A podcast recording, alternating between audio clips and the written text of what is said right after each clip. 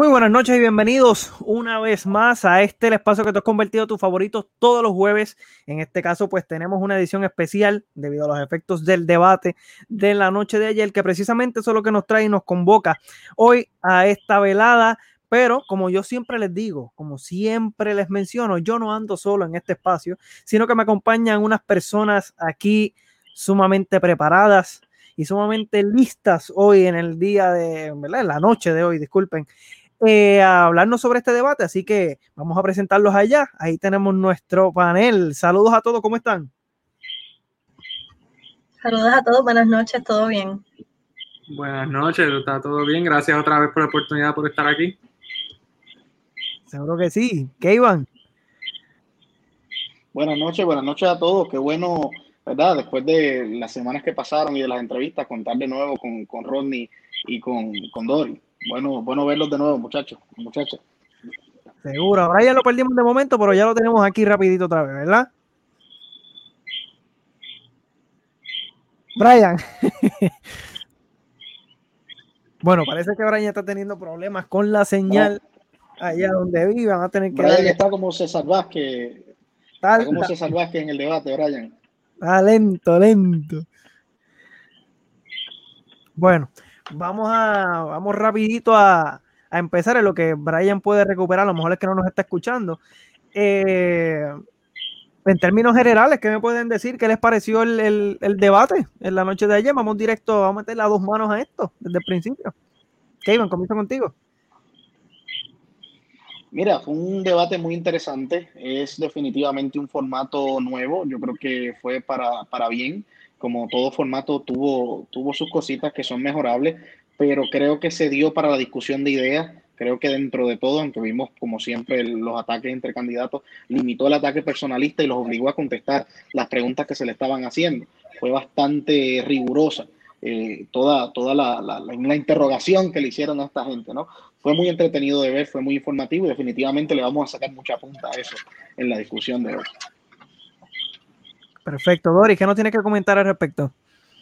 Pero sí, definitivamente fue algo que muchas personas tal vez incluso nos haya sorprendido porque puede que habían candidatos que ya teníamos una manera predeterminada de cómo iban a reaccionar, qué cosas iban a decir, pero eh, realmente pues hubo algunas sorpresas y hubo otras cosas que, que tal vez pues, lo vean, veníamos venir por ahí este, que iba, eh, pero sin embargo el formato como tal eh, del debate me pareció muy interesante, especialmente la manera en la que eh, las muchas de las preguntas estaban formuladas, había muchas de ellas que tal vez se prestaban a, una interpretación tal vez un poco ambigua o que tal vez eh, no fueron de la manera correcta, sin embargo sí se dio para una muy buena discusión y, pienso que fue eh, tal vez eh, hubo una carencia de cierta cantidad de temas a discutir, pero ciertamente pues los temas que fueron discutidos pues se pudieron organizar de una manera muy eficiente. Perfecto. Rodney, ¿qué opinión te respecta el debate de anoche? Pues mira, yo soy una persona que, ah, por tan aburrido, yo he visto todos los debates desde FGN 72 y creo que este ha sido el, el, más interesante, el mejor debate que yo he visto. Me gustó mucho cómo los periodistas, pues como dijo Kevin, ¿sabes? mantenían ahí a los candidatos contestando. Y a mí me pareció muy bueno, muy informativo. Eh, se quedaron temas afuera, pero eso siempre va a pasar porque el tiempo es limitado, eso lo sabemos nosotros. Y, este, y por último, yo no pienso que los debates cambian mucho, en realidad, al final del día casi todo el mundo los ve ya con la mente hecha, pero sí se puede hacer un desastre, es un peligro, porque si tú preguntas a Marco Rubio, que en los debates contra Trump fracasó y ahí hasta llegó su campaña, pero en ese sentido, pues a, a, mí me gustó, creo que fue una excelente experiencia y aplaudo mucho a los que lo hicieron porque me gustó mucho. Perfecto. Eh, Brian, cuéntanos. Ya puede, ya nos escucha. ¿Me escuchan todos? Seguro que sí. Estamos esperando tu respuesta sobre qué te pareció el debate. Buenas noches, primero que nada, a todas las personas obviamente que nos sintonizan y a ustedes, a compañeros panelistas. Pues mira, yo creo que fue un debate bastante eh, interesante. Eh, yo creo que hubo un poco de todo, hubo discusión obviamente de propuestas, eh, hubo visiones contra políticas muy contrastadas entre todos los candidatos. eh, hubo su momento eh, de furor, por así decirlo, donde pues hubo ciertas confrontaciones entre algunos candidatos. Eh, pero sí, yo creo que el propósito, el propósito inicial de este primer debate, obviamente, pues era introducir a esos candidatos, quizás esos candidatos de mayor, eh, eh, de menor cobertura, por así decirlo, obviamente mediática. Eh, así que sí, yo creo que cumplió su, su, su propósito inicial. Perfecto. Eh, ¿verdad? Antes de, de, de, de, pasar al otro tema enseguida, yo quisiera dar una opinión en cuanto al, al, formato que se dio en, el, en este debate. Me coincido con ustedes en que el formato fue uno bueno, eh, fue uno bastante llevadero y, pocas veces, como se mencionaba Rodney, se ha visto anteriormente, pero sí me pareció que en algunos momentos eh, muchos de los candidatos no tuvieron la oportunidad de presentar ideas sino que hubo momentos en donde se enfrascaron en tú, yo te digo, tú me contestas, yo te digo, tú me contestas, en unas peleas pequeñas en vez de, de, de, la sustancia de lo que quieres transmitir a través del debate. Y yo creo que no sé si es por la, la, el formato que se dio, que no se los permitió, o, o algún factor exterior que ustedes piensan.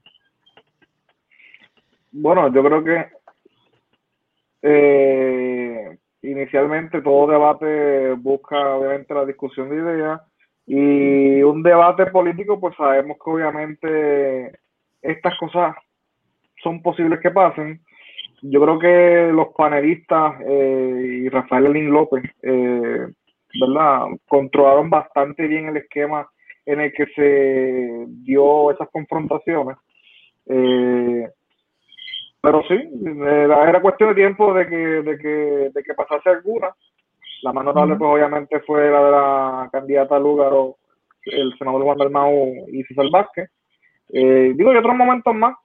Eh, pero sí, era cuestión de esperarse. Yo creo que un tanto, aunque quizás la nueva eh, generación o la nueva política repudie un poco esos estilos del pasado, pues es algo que quizás a algún sector de la ciudadanía eh, pues añora en estos debates.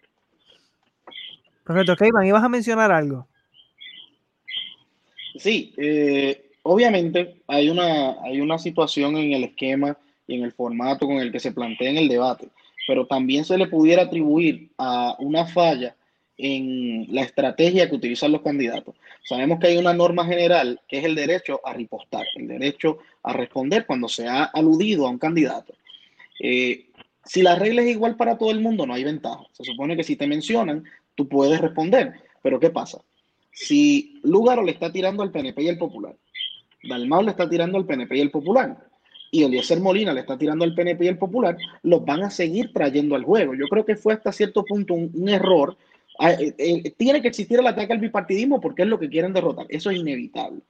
Pero eh, yo creo que ellos mismos se terminan alienando porque no solamente tienen el PNP y el Popular su turno para contestar preguntas, su turno para presentar ideas, sino que luego tienen también que responder a, la, a los alegatos que se están haciendo.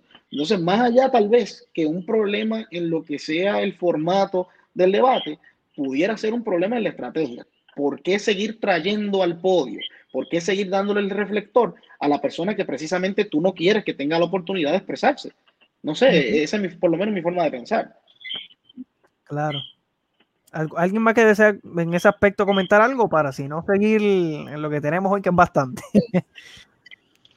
Quería añadir que eh, pienso que es algo que en otros debates anteriores se veía mucho que era todo tiraera, tiraera, tiraera, eh, tiraera y entonces carecía de contenido.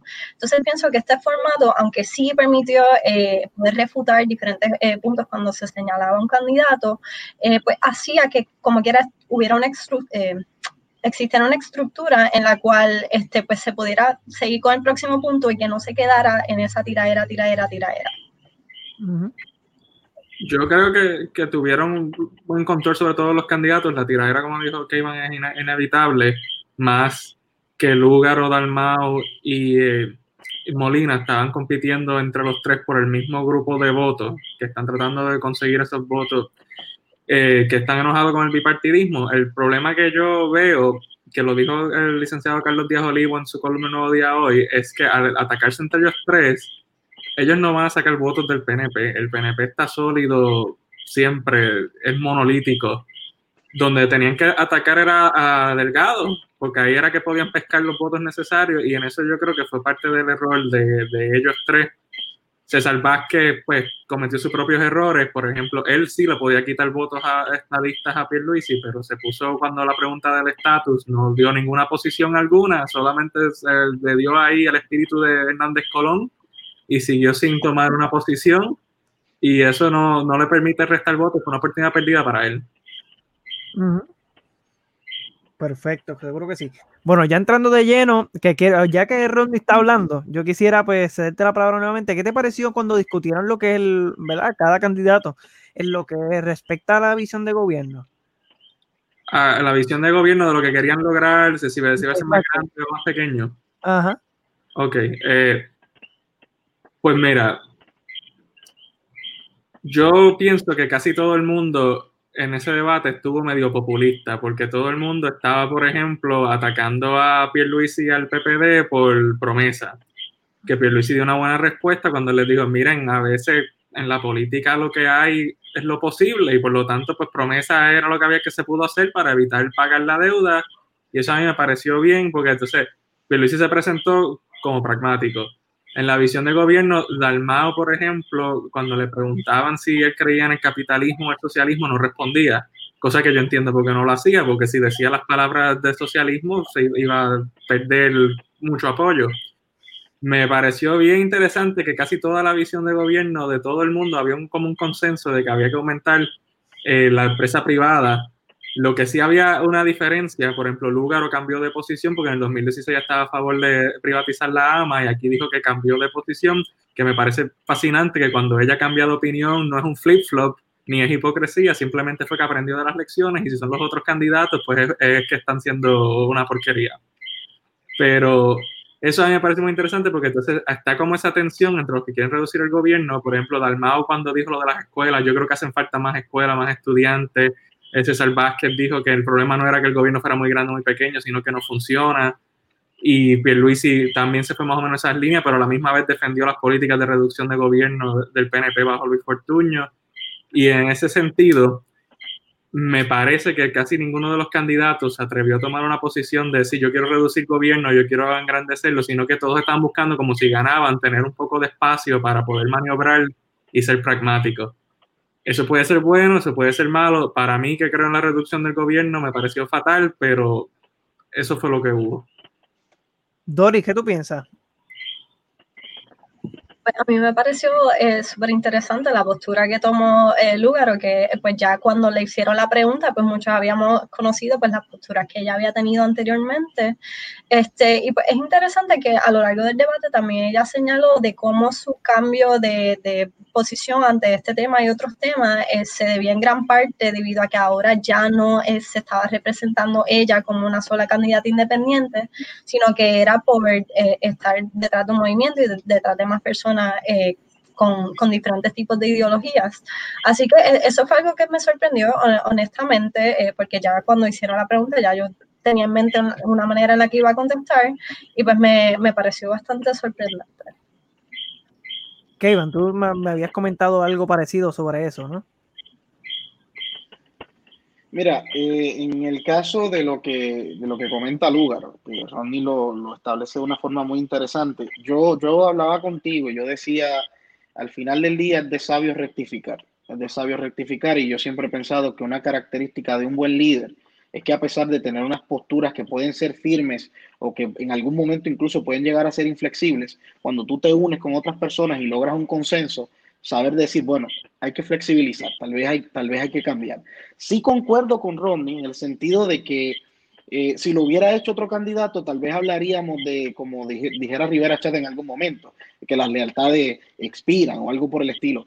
Pero, pero creo que en lugar de restarle, le suma. Creo que eh, especialmente cuando se cuestiona a Alexandra Lugar, yo creo que una de las cosas que mucha gente habla de ella, eh, hablan a veces que la ven como una persona prepotente yo creo que tomo una, una decisión y tomo una ruta precisamente en la dirección opuesta. Eh, bueno, pues tan prepotente y tan prepotente, pero cambio mi postura eh, escuchando también a la gente que está conmigo. Entonces, en ese sentido, yo, yo sí lo vi positivo. Concuerdo con Ronnie que ningún candidato quiso, eh, sí.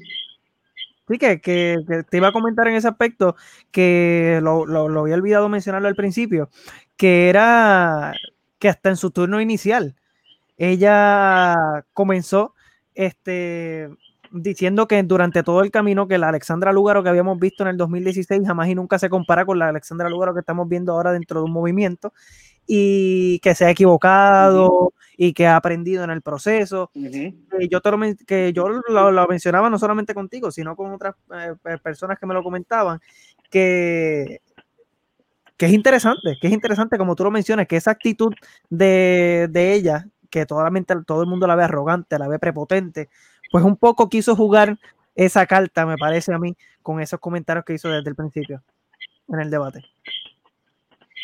Claro, y, no solo es interesante, yo lo discutía con Rodney, eh, denota madurez, denota madurez. No es una persona, eh, como bien mencionaba Dori, ya no está sola, ya no se representa solo a sí misma. Y yo creo que ese cambio en actitud eh, quedó muy bien demostrado y bien evidenciado desde el inicio, desde su primera intervención.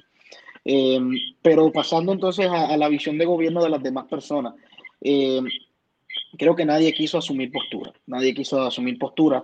muchos hablaban de palabras que para mí no eran congruentes la una con la otra. Por ejemplo, César Vázquez decía, eh, César Vázquez, y creo que Pelici también lo mencionó, que no era cuestión de reducir el gobierno, era cuestión de hacerlo más eficiente. El que conoce la definición de la palabra eficiencia es hacer más con menos. O sea que en ese sentido no, no, no, no podemos engañarnos, no podemos engañarnos. Pero yo, y te lo comentaba ayer, y él, me pareció interesante, me pareció interesante que había un consenso, o parecía haber un consenso en silencio, nadie le dio la, la, razón al otro, pero parecía haber un consenso que en el gobierno no es que hay ni demasiadas personas ni muy pocas, sino que está mal distribuida la fuerza laboral del gobierno, que hay lugares donde no hace falta tanta gente y hay demasiada, y que hay lugares donde hace falta muchas más personas. Pierluisi, por ejemplo, mencionaba a los auditores en Hacienda y que no hay la gente necesaria. Irónicamente, eso a mí me hizo recordar a Ricardo Rosselló con todo esto del empleador único, que no era tan sencillo como él lo planteaba, pero que irónicamente nos lleva a eso, que tal vez no es que tenemos un gobierno muy grande, muy pequeño, tal vez tenemos un gobierno mal distribuido. Ciertamente nadie quiso asumir postura, nadie quiso decir yo voy a recortar el tamaño del gobierno o yo lo voy a aumentar. Eh, pero creo que parecían coincidir en eso, que tal vez no es un gobierno que sea muy grande, muy pequeño, tal vez no es cosa de contratar o de despedir personas, sino ubicarlas donde hacen falta. Y eso me pareció muy interesante porque fue un consenso que se dio en silencio. ¿Qué, te, qué, qué opinión te merece, Brian? Que estamos esperando ahí el que, Pues yo creo que también aquí ha habido un consenso general de que en esta parte todos los candidatos fueron un poco tímidos, obviamente, al abordar ese aspecto de la administración pública, eh, si deseaban o no un gobierno más, más ¿verdad? compacto eh, o más abarcador, eh, porque eso tiene sus pros y sus contras a ¿verdad? En, mediano y, y, largo plazo. pero sí, considero de que particularmente yo diría que la respuesta que dio Alexandra Lugaro sobre obviamente este tema, pues denota un cambio, eh, no de filosofía total respecto a lo que fue su candidatura en el 2016, pero sí denota una mayor madurez, eh, que es lo que posiblemente le cautive eh, llegar a más votos en este proceso electoral. Perfecto. Otro tema que fue este, ¿verdad? motivo de discusión y motivo de, ¿verdad? de, de controversia fue cuando llegaron al tema de la corrupción, en donde la parte de la corrupción, en una, en una parte del debate, Pierluisi señala que, que cuando él era secretario de Justicia, este, había sido la, administración más, ¿cuál fue el término que utilizó? Que él utilizó, si me pueden ayudar en eso, este... Eficiente. Yo no recuerdo si fue exitosa, pero eficiente, sí. E, eficiente, pero y la, la contestación de Lúgaro, que le dijo eh, efectividad en su historia, así de corruptos, algo así fue lo que le, lo que le mencionó. Eh, dio mucho de qué hablar y me resultó hasta, no sé si se le pueda calificar a esto como populismo en su máxima, en su máxima expresión, ¿no?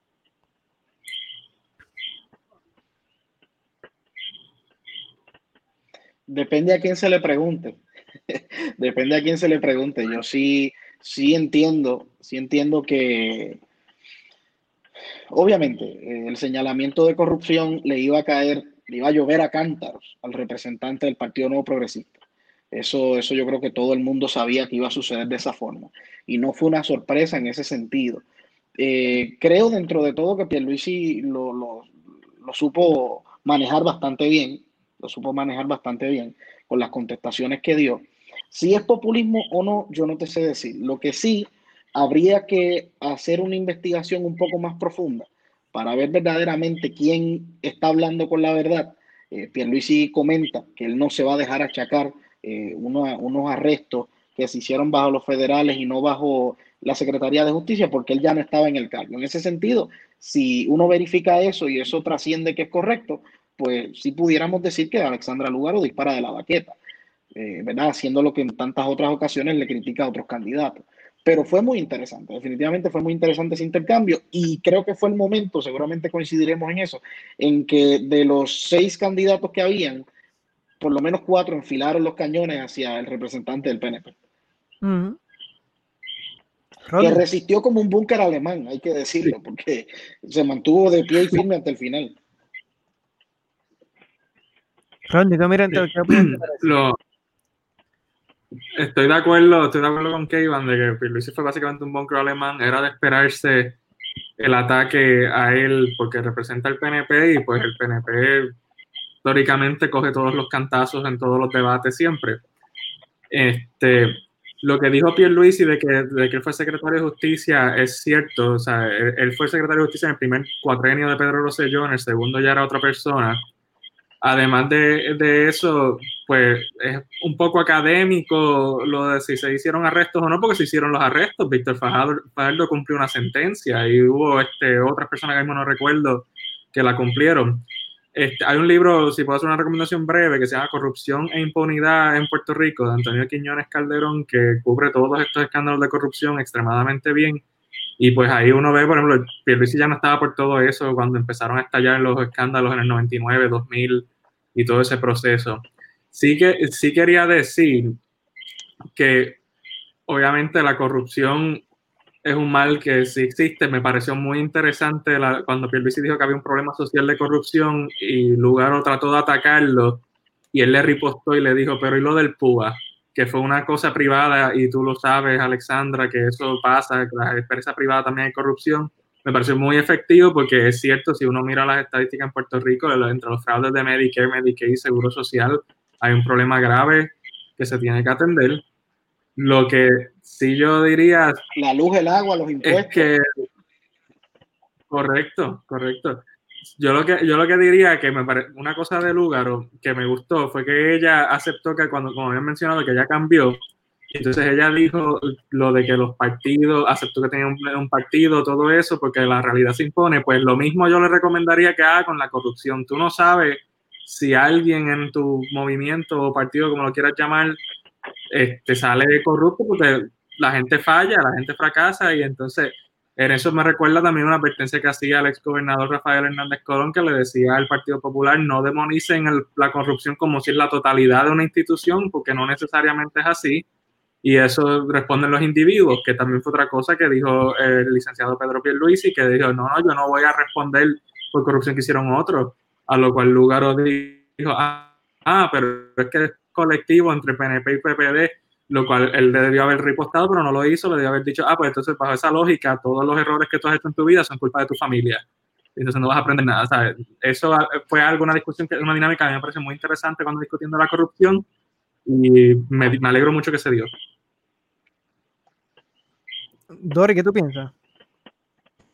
Añadiendo un poco a lo que menciona Rodney, a mí me dio un poco hasta risa el momento en que Pierluisi mencionó de que pues eh, era algo relacionado a los valores, de que esto de la corrupción era algo que sucedía en todos lugares y que debíamos enseñarle valores a los niños.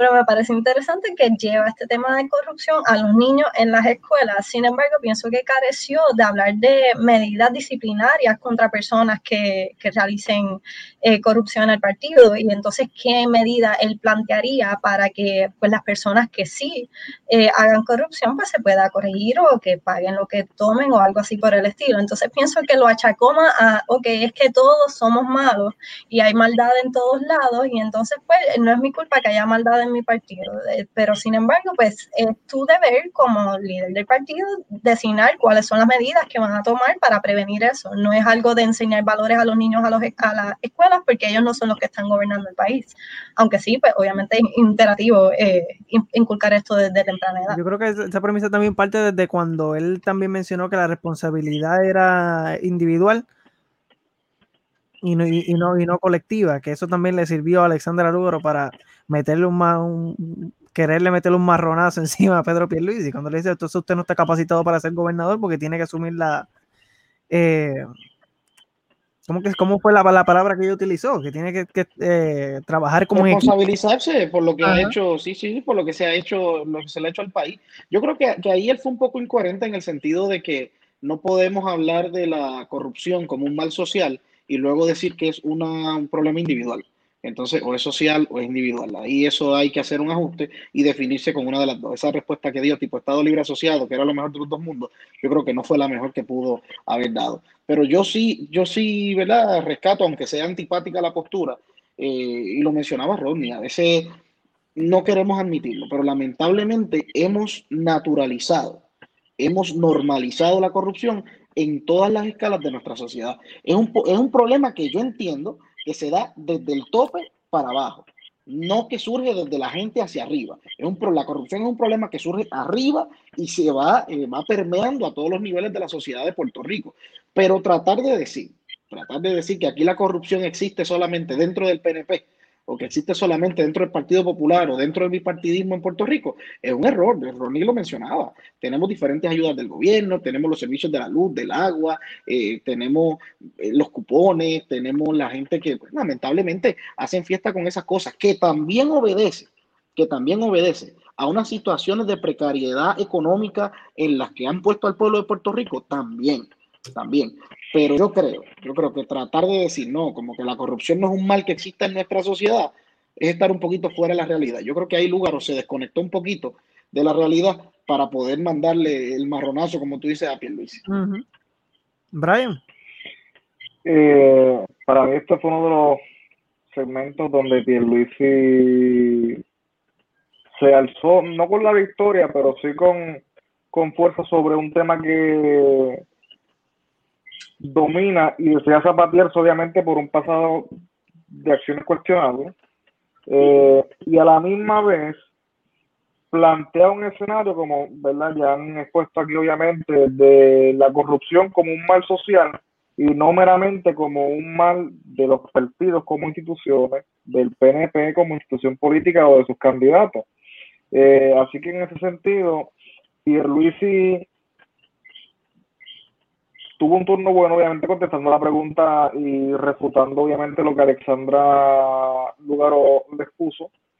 Eh, sin embargo, creo que también este fue el turno en donde él eh, autoanaliza que de este punto en adelante su persona política en el debate va a ser una especie de pushing back eh, o de saco de, de puño entre los candidatos allí presentes, porque la figura política de Pierluisi versus la de los demás candidatos posiblemente sea la más polarizante en ese espacio de discusión. Así que era un poco tantea sobre cómo contesto y qué contesto. Eh, y trata un poco, obviamente, de aquí en adelante, pues zapatear un poco de la culpa y que no sea simplemente todo eh, es culpa mía, culpa de mi figura, culpa de mi partido. Claro. Eh, ahorita mencionaba Rodney en su intervención sobre lo que había dicho César Vázquez de, que se convirtió en el, en el, en el Hernández Colón del 2020, eh, que no asumió posturas en cuanto al estatus. ¿Qué te parece, Rodney? Que me que me estuvo muy interesante ese comentario que hiciste. El, el, ¿Cómo manejaron el tema del estatus los demás candidatos? Específicamente Charlie Delgado, porque me llamó mucho la atención. Ok, Charlie Delgado metió la pata porque se notaba que no, no se atrevía tampoco a tomar una posición respecto al estatus. Y después cuando vino el momento que le preguntaron directamente, ¿usted es soberanista, sí o no? Él dijo, sí, sí, yo soy soberanista. Más, él dijo en un momento que él era una colonia, que para mí eso fue un popular diciendo eso, impensable. Y entonces, pues, este, en ese sentido, creo que metió la pata porque dijo que es soberanista, que el PNP se lo va a usar en contra en la campaña, le va a restar votos de quizás de PNP que le gustaba que fuera un buen administrador.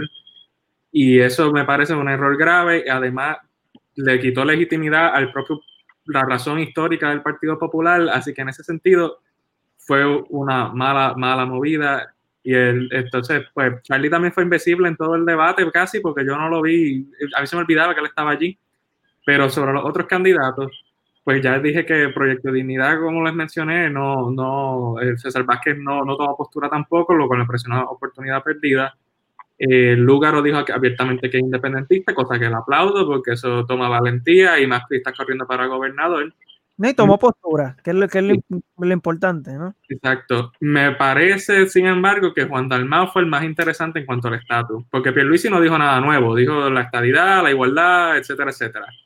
Pero en el caso de, de Dalmao, a mí me parece sumamente interesante que vino y él, o sea, él dice yo soy independentista, pero él su actitud era como un tipo de Muñoz Marín en el 2020, porque era, sí, yo soy independentista, pero no es para tanto. Pueden votar por mí porque yo no voy a buscar la independencia, porque, o sea, que estás admitiendo que tu ideal no tiene apoyo y estás... Ahí se nos fue, por ahí.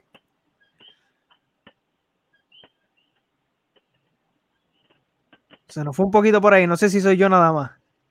No, a mí se me. A mí no, se me, no, Ok, pues se nos fue un poquito. no, soy, no soy el único. eh, adelántanos la, la, opinión que nos, que nos querías brindar sobre este tema. Mira, eh, Rodney mencionaba que metió la pata Charlie Delgado. Yo creo que metió las cuatro. Metió las cuatro total y completamente. Eh, estoy siguiendo la línea que habías dejado, Rodney. Yo les digo a los compañeros y a la gente que nos está escuchando que tú mencionabas que Charlie metió la pata. Yo digo que metió las cuatro. Eh, este hombre, este hombre nos dijo por un lado que Lela estaba vivo, que cuando yo cuando lo dijo, yo dije, pues déjame verificar el televisor porque yo tengo que haber escuchado mal. Aquí tiene que estar pasando algo. Yo conecté, esto, hay una película puesta y tengo el debate en el televisor, porque este hombre acaba de decir que Lela está vivo. Y después te dice que Lela es colonial. Entonces después te dice que va a potenciar el ELA y después te dice que es soberanista. Pues entonces yo digo, este tipo tiene un tango, está bailando un tango aquí frente a las cámaras, increíble. Yo pensaba, yo pensaba, hace cuatro años que David Bernier era un candidato que falló al no definirse eh, precisamente en este tema, pero jamás y nunca pensé que un candidato iba a llegar a un nivel de tan, tan, tan, tan indefinido o sea, porque esto es una dimensión desconocida. Charlie Delgado entró en una dimensión desconocida de lo que es definirse en términos de estatus. Eh, eh, entonces, en ese sentido, para mí fue total y completamente decepcionante. Como menciona Rodney, en el caso de, de Pierluisi no hay nada nuevo. Sabíamos que se iba a abrazar la estadidad, sabíamos que se iba a presentar como la alternativa, como han hecho muchos antes, de traer la estadidad a Puerto Rico. Y en el caso de Dalmau, coincido con Rodney, porque hubo algo que me pareció muy interesante. Yo creo que ha sido una postura no solamente de Dalmau, Creo que ha sido una postura del Partido Independentista y creo además que ha sido una postura inteligente. Por primera vez, por primera vez desde que yo tengo uso de razón, eh, el estandarte del Partido Independentista no es la independencia, es su candidato. En ese sentido, él echa a un lado la independencia. Todo el mundo sabe que él es independentista, él no tiene que reafirmarle eso a nadie, y lo hizo en el debate. Eh, pero es la primera vez Tal vez Edwin Irizarry Mora en algún momento lo dijo, pero es la primera vez que yo escucho a alguien del Partido Independentista puertorriqueño decir, mira, yo quiero traer la independencia, pero antes de eso yo puedo gobernar el país. Y a mí me pareció una línea muy interesante, creo que es muy, muy refrescante y creo que precisamente por eso se está viendo el apoyo de Almau, que no se ha visto en otro momento a favor del Partido Independentista puertorriqueño. Sí, si puedo decir un comentario de Dalmau, porque a mí más que me parece interesante en este tema fue Dalmau. Además, el un comentario que iban en el 1988, en las elecciones del 88, lo investigué hoy, el PIB dijo lo mismo, dijo que, que, un voto mayoritario por ellos no era un voto por la independencia. Así que han revivido eso. Mira hasta dónde hemos tenido que ir, al 88. Sí, pero a mí me parece que eso es una trampa porque, y en este sentido, cuando el PNP gana las elecciones del 68, Luis Ferrer, ya que tuvo gobierno compartido, tuvo que hacer un compromiso, es decir, yo no voy a buscar la estadidad porque no tenemos mandato, había ganado el Estado Libre Asociado el año anterior, esto es lo que hay, la realidad es que tenemos que administrar. Eso Carlos Romero Barceló lo, lo viró, pero después con la elección del 80 lo mismo. Y siempre que eso pasa, que dice un partido de estatus, yo no voy a atender el estatus, yo la única persona que yo sé que logró eso exitosamente fue Muñoz Marín. Eso en ese sentido es, una trampa porque si el PIB llegara a ganar las elecciones y dice yo no voy a atender el estatus, corren el riesgo de que eventualmente le hagan la misma crítica que le hacen al PNP de, ah, mira cuántos años tú llevas ganando elecciones y no ha llegado a la estadidad o el Partido Popular, pues yo no sé ni ya ni por qué existen, pero le, hacen la crítica como que no ha hecho, él ha mejorado. Y entonces, Dalmau me pareció que está corriendo ese riesgo, yo, yo, sé que ellos quieren ganar, pero a mí me pareció de verdad muy interesante ese distanciamiento, soy independiente. Claro. Y como dijo que iban, es refrescante, vamos a ver si le da resultados yo creo que no, porque a la verdad, ¿sabes? al final del día el independentismo es mucho más fácil que la estadidad o él ha mejorado, porque ahí tú dices, no, mira, ya nos vamos, adiós, y, y, ya no tienes que hacer nada. Quizás negociar con el Congreso una transición. Brian, me, había, me habías alzado la mano para comentar rapidito. Sí, sí, sí. Eh, yo creo que, en verdad, cuando Charlie Delgado expuso de que Lela era una colonia, Luis Muñoz Marín en su tumba debía estar revolcándose. Y yo creo que de ese punto en adelante, Charlie eh, comenzó una estocada de la cual no pudo recuperarse en ningún momento en el debate. Eh, el que el candidato principal del Partido Popular Democrático exponga en televisión nacional de que Lela es colonial, entendiendo de que su base, la mayoría de su base, ese corazón del rollo del partido, Estado librista y cree que es Estado libre asociado, whatever that means, eh, pues sí representa entonces una contradicción, casi una estocada muerte. Por un lado, estás traicionando los hardcore values del partido. Por otro lado, presentas una alternativa que tú mismo entiendes que el partido institucionalmente todavía eh, no fomenta y tienes el problema político mayor de que tú como candidato no sabes expresar en qué eh, posición ideológica te encuentras referente al tema del estatus. Y obviamente, pues sí, de verdad yo no, no supe ni cómo mirar la situación, ¿verdad? Desde, el punto de vista de las ciencias políticas y de, y de yo como estudiante. Eh, decir que Lela todavía vive y exponer algún tipo de mejora pues debemos volver a política 101. Mm. Deberíamos volver a releer quizás el caso Sánchez Valle. Eh, de verdad que no sé, no sé. Charlie, Charlie Delgado flanqueó en esta respuesta, obviamente. Eh, y como bien expuse, creo que de aquí a, los siguientes puntos no pudo recuperarse. Eh, y no creo que él haya querido contestar esa pregunta de esa manera. Yo creo que al principio, por querer enfrentar la pregunta de cara, creo que cometió el error eh, de insertarse en un campo desconocido, obviamente, y creo que posiblemente, no estoy seguro, pero posiblemente pudo confundirse, obviamente, entre lo que la periodista preguntó y la respuesta que quiso. Con relación a Juan Dalmau, yo creo que él está apostando, obviamente, a lo que es su juventud, a esa brecha generacional que se abre camino en el PIB y como bien eh, el compañero Ronnie que iban a expresar, no necesariamente el que un gobernante independentista llegue a la gobernación es que va a llegar al otro día la independencia. Eso jamás y nunca va, a ocurrir de esa manera, como tampoco ha ocurrido con la estadía hasta el momento. Así que sí, yo creo que Juan Dalmau está apostando quizás a ese enfoque juvenil de su persona, ese carisma que él tiene, esa seguridad, que no la vimos quizás en el 2012 cuando él eh, se postuló como gobernador ni en el 2016 cuando se postuló eh, para el Senado. Así que es una perspectiva distinta y muy refrescante ver a Juan Dalmau en estas aguas turbias que quizás no hubiéramos podido ver con otro candidato del PIB. Es que definitivamente no hubiéramos visto con una María de Lourdes, por ejemplo. Totalmente, totalmente de acuerdo.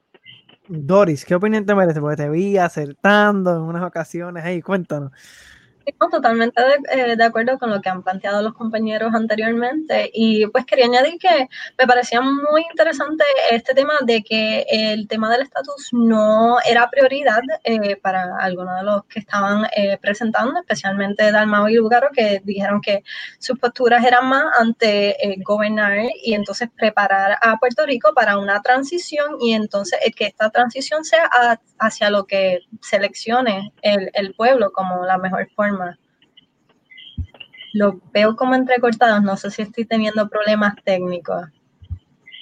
No, te estamos Yo te, te escucho bien. Ok. Eh, nada, básicamente eso, que eh, le dieron prioridad a, que el tema del estatus no era, valga la redundancia, la prioridad, sino que era más eh, el mejoramiento del sistema de gobernanza y entonces llevar a cabo una transición para entonces velar por cuál sería entonces el, interés general mayoritario del pueblo ante el tema del estatus. ¿Qué, mamá? ¿Me vas a mencionar algo ahorita? Sí, sí, yo quería mencionar dos cosas, dos cosas rápidamente. Concuerdo con, con Doris en el sentido de que muchos de los candidatos no quisieron eh, poner el estatus como una prioridad. Creo que es parte también de un esfuerzo colectivo de, de restarle credibilidad aún más a ese plebiscito que va a haber en las elecciones generales, eh, de la poca credibilidad que tiene o que le pueda quedar. Pero yo quería mencionar dos cosas. Una referente a Juan Dalmau. Ronnie mencionaba esta situación de que es engañoso, es engañoso cuando estas personas vienen, pero yo creo que hasta cierto punto, no sé si habrá sido Dalmau, porque es que dudo mucho, dudo mucho de verdad que esto haya venido de la cúpula del PIB. No, creo que, este, que esta nueva dirección venga de, los Rubén Berrío y de los María de Luna, no creo que venga desde allá. Yo creo que es, eh, surge con el propio candidato.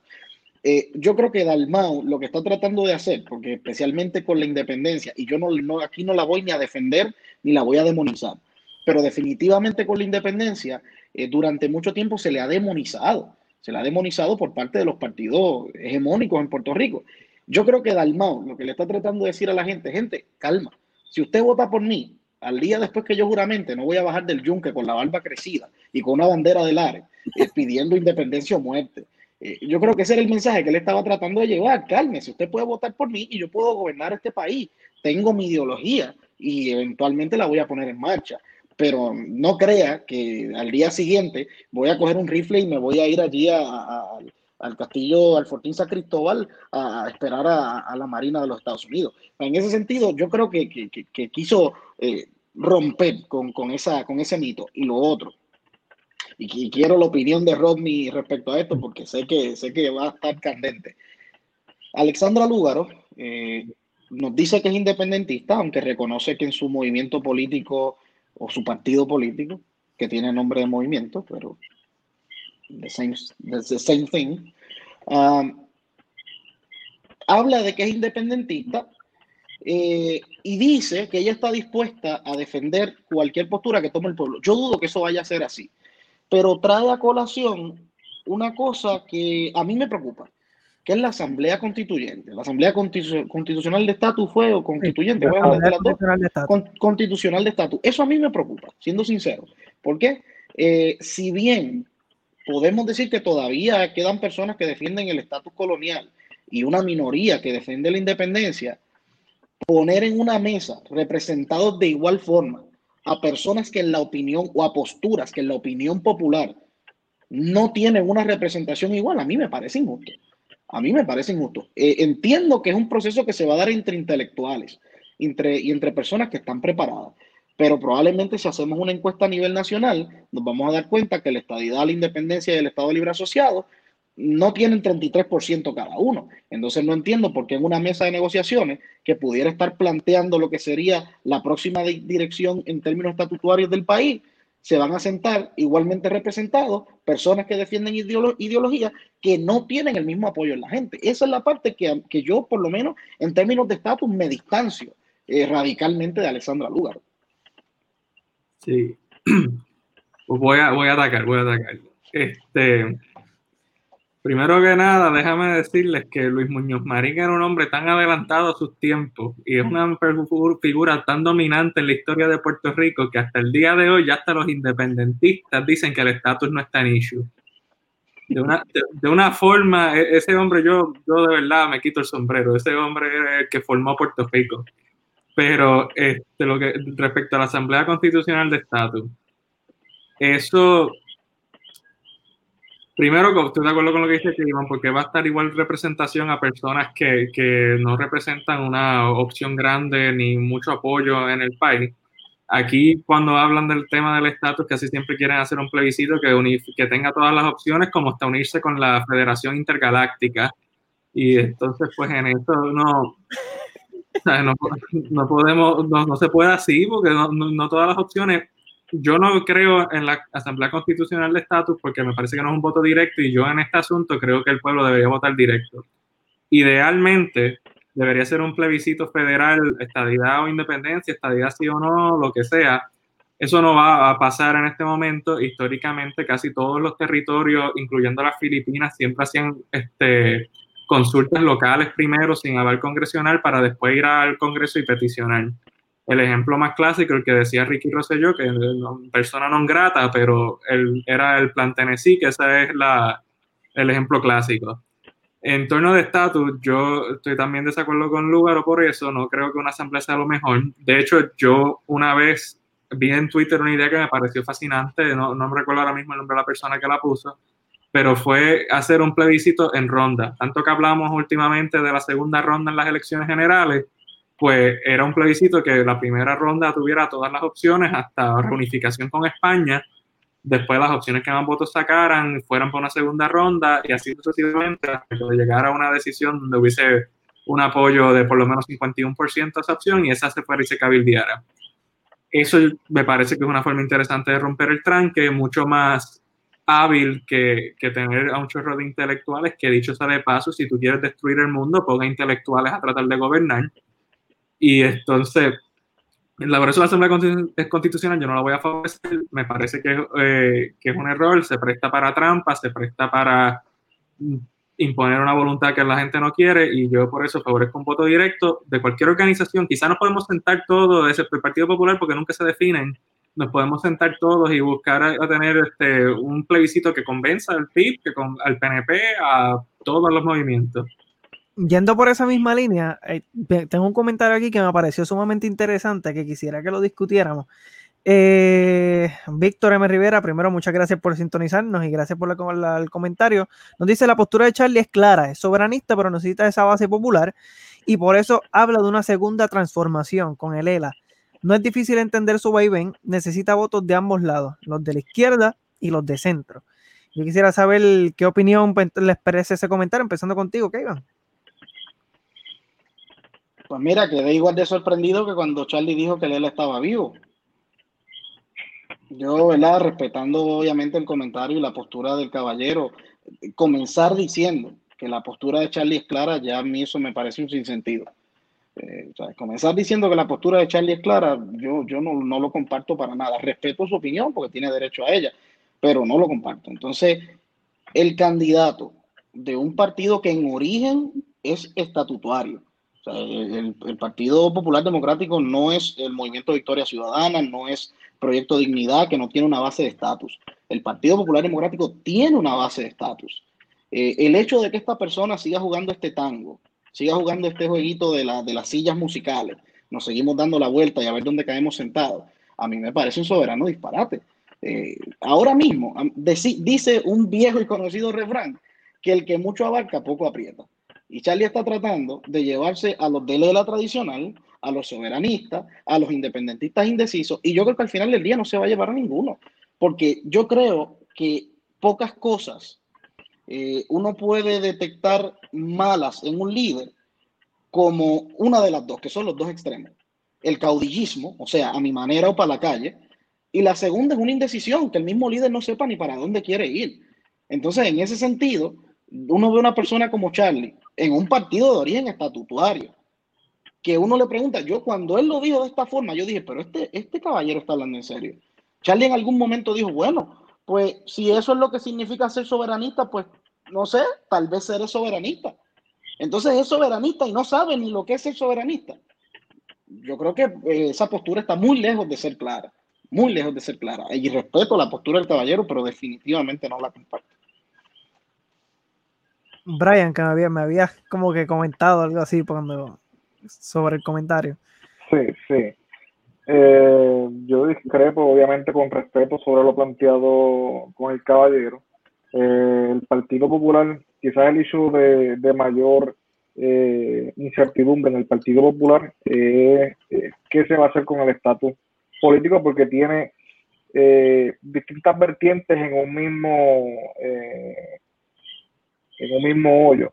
Y con esto me refiero que obviamente tienes a aquellas personas que se centran en el mismo centro eh, con el Estado Libre Asociado, ese, ese, esa libertad entre los dos mundos, entre la, la estadía y la independencia, tienes unos que apoyan, unos estadistas light realmente dentro del Partido Popular que secretamente añoran eh, su ciudadanía americana y obviamente ante un posible plebiscito eh, llevado a cabo por el Congreso con aval congresional, pues obviamente van a tirarle eh, eh, esa, ¿verdad? esa línea hacia la estabilidad.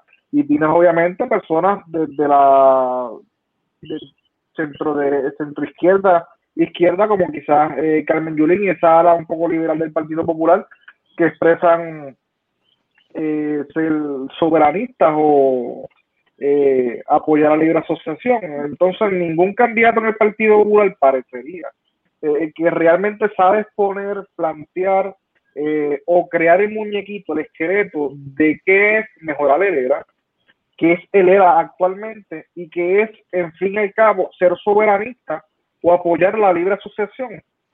Y ejemplos de muchos, ¿verdad? De, estas posturas, pues los tenemos ya eh, políticamente hablando con referencia al Congreso Federal. Eh, Así que de nuevo hay cierta ambivalencia que le cuesta votos y apoyo político al Partido Popular y que no veo a Charlie eh, como otros candidatos o como quizás su contraparte de mayor peso en estos momentos, Aníbal Acevedo Vila, que es una persona que directa y contundentemente expone qué es para él eh, ese mejor, eh, esa mejor alianza con, obviamente, con los Estados Unidos de, de América. Y quiero ir un poco a lo que, rápidamente a lo que dijo Ronnie, que me parece una excelente idea y obviamente aquí eh, no genera discusión, es una segunda vuelta para un proceso plebiscitario sobre las alternativas de estatus para Puerto Rico. No veremos quizás una propuesta de tal magnitud por la falta de apoyo político entre los distintos sectores y con esto me refiero a que el control bipartita, tanto el Partido Popular como el Partido Nuevo Progresista y quizás un poco del Partido Independentista, es arraigar, arraigarse a ese control eh, del estatus. Y obviamente que ellos se lleva al foro mediático, pues también representa eh, una contradicción de no querer soltar ese bastón eh, de fuerza electoral para un proceso primarista, para una elección general. Dori, ¿qué opinión te merece? Que te veo ahí también pues yo opino que más que nada eh, esto de no tomar una postura firme ante este tema se debe a que se está viendo amenazado por los otros partidos eh, y, candidatos independientes. Sí, yo la estoy escuchando y la estoy viendo. sí, correcto. ¿Me escuchan? Soy yo, soy yo. Ah, ok. Ah, este, pues básicamente es porque se está viendo amenazado por, este otro partido y por estos candidatos eh, que se están lanzando eh, en contra y que sabe que le pueden tumbar muchísimos votos al partido.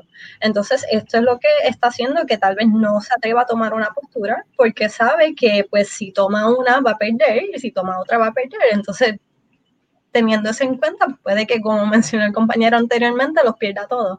Así que, pues considero que la razón principal por, no tomar una postura ante esto es precisamente por, sentirse amenazado. Perfecto. Eh, otra cosa, para ir un poquito acelerando, que ya vamos para la hora y tenemos ahí 25 personas que han sido fieles con nosotros viéndonos, gracias a ellos. Eh, quiero ir a un tema que se trajo ¿verdad? a colación en lo que es el, el debate en la noche de ayer y que creo que ha sido el tema de conversación desde que se dio ayer hasta toda la noche, madrugada, la mañana y en la tarde de hoy. Y me imagino que se estará discutiendo hasta el próximo debate, que es el tema de la educación y, y, lo que es la, cuando se trajo el tema de lo que es la perspectiva de género, el currículo de género en, en, lo que es las escuelas. Yo quisiera, y lo, lo había comentado, no, no, no abundar mucho, porque reconozco que, ¿verdad? que no tengo un vasto conocimiento, mis estudios no son específicamente en esa área y, quisiera, ¿verdad? Que comienzo contigo también, Doris, en, en, cuanto a este tema. ¿Cómo viste desde la formulación de las preguntas hasta las contestaciones de los candidatos a la, a la gobernación? Adelante. Como menciona, específicamente desde la formulación de la pregunta ya era algo que gritaba conflicto. O sea, decir que los niños eh, se visten como niñas o si las niñas se visten como niños es decir que la vestimenta tiene género. O sea, ya partiendo de esa premisa es un, una pregunta totalmente controvertible. Entonces, la manera en la que eh, el candidato César Vázquez contesta esta pregunta es algo que me identifico que me, me indignó como mujer y, y, siento que muchísimas personas igualmente se sintieron indignadas en la manera en la que este respondió. Entonces vimos que rápidamente Lugaro salió a, a refutarle y, y, pues a defender esta postura y que Dalmao pues le brinda la razón y, y dice, sí, estoy de acuerdo con Lugaro, este, sin embargo, eh, algo que realmente tal vez me perturbó un poco hasta más es que ninguno de los otros candidatos se atrevió a mencionar algo sobre el tema. Entonces, pienso que ese silencio fue algo que habló voces, porque cuando tú no tomas una postura sobre este tipo de temas, estás diciendo, esto es un tema que no me interesa discutir o esto es un tema en, los que, en el que saben que no les va a gustar la postura que la gente va a escuchar. Entonces, pienso que aunque la postura que ellos personalmente tengan es algo que sea controvertible, es algo que deben divulgar, porque como candidatos ellos deben saber qué es lo que están representando y las personas como electores deben tener derecho a saber qué es lo que su candidato piensa sobre este tipo de temas, especialmente a algo que, este, que abarca una población tan grande. Entonces, pues siento, claro. fue un tema definitivamente eh, muy, muy controvertible y algo que levantó bastante indignación de muchísimos sectores aquí en la isla. Brian, algo que, que me habías comentado de tras bastidores que quería comentar algo sobre eso. Cuéntame.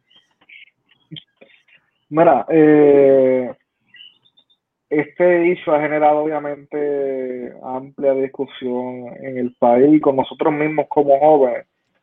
Yo iría un poco más atrás en el debate y yo expondría de que la retórica de César Vázquez eh, comenzó una vez llama eh, conducta como algo externo, imposible el ser homosexual, y personas a este grupo de ciudadanos que se identifican con la preferencia eh, sexual, ¿verdad? Que ellos deseen.